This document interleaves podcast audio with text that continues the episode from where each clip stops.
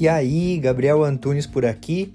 Esse é o podcast Minimalista Produtivo, onde a gente tem o foco central em conversar sobre minimalismo, mas também com algumas pitadinhas de ferramentas de produtividade, autoconhecimento e filosofia. Tudo para que a gente possa levar uma vida mais leve e mais consciente.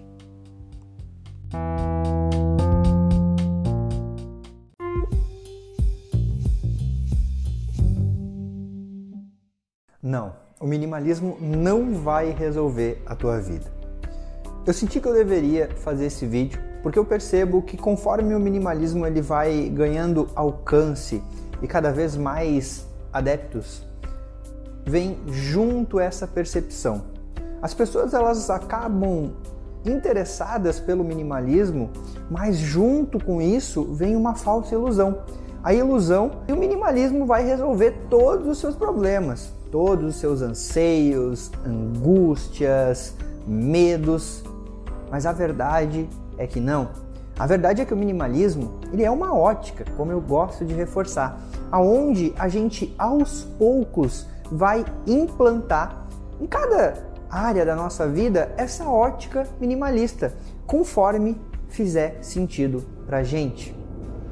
Ou seja, o minimalismo ele vai te ajudar na medida que você se entregue para ele. Mas não, ele não vai resolver os problemas por você. Não vai ser ele quem vai assumir tudo aquilo que você precisa resolver, tudo aquilo que você precisa encarar. Na verdade, ele te traz uma perspectiva diferente ou uma maneira diferente para você encarar esses desafios, para você encarar esses anseios e automaticamente conseguir aos poucos levar uma vida mais consciente, mais presente, mais produtiva. Mas o ponto principal é que você não projete uma ansiedade, ou seja, querendo que de uma hora para outra as coisas sejam resolvidas por conta dessa perspectiva. Entenda que a nossa vida ela é muito mais uma maratona e não uma corrida de 100 metros. Ou seja, a gente precisa desenvolver preparo, a gente precisa entender que essa jornada ela é do longo prazo, não é somente um sprint.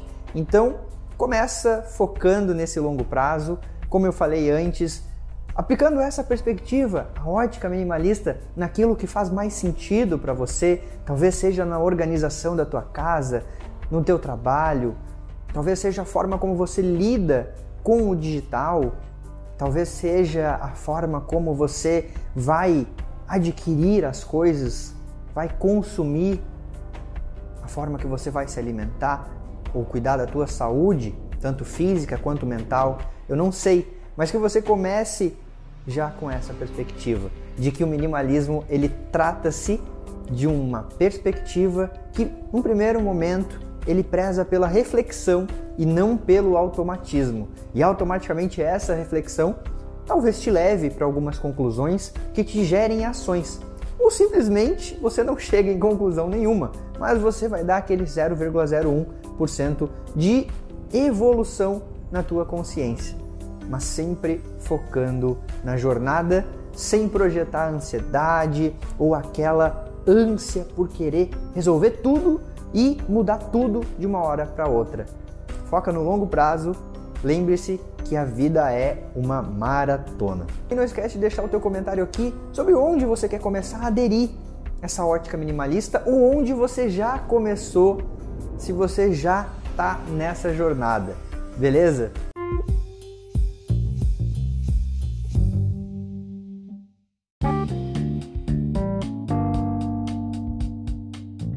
Fez sentido para você esse episódio? Eu espero de verdade que tenha contribuído para a tua jornada.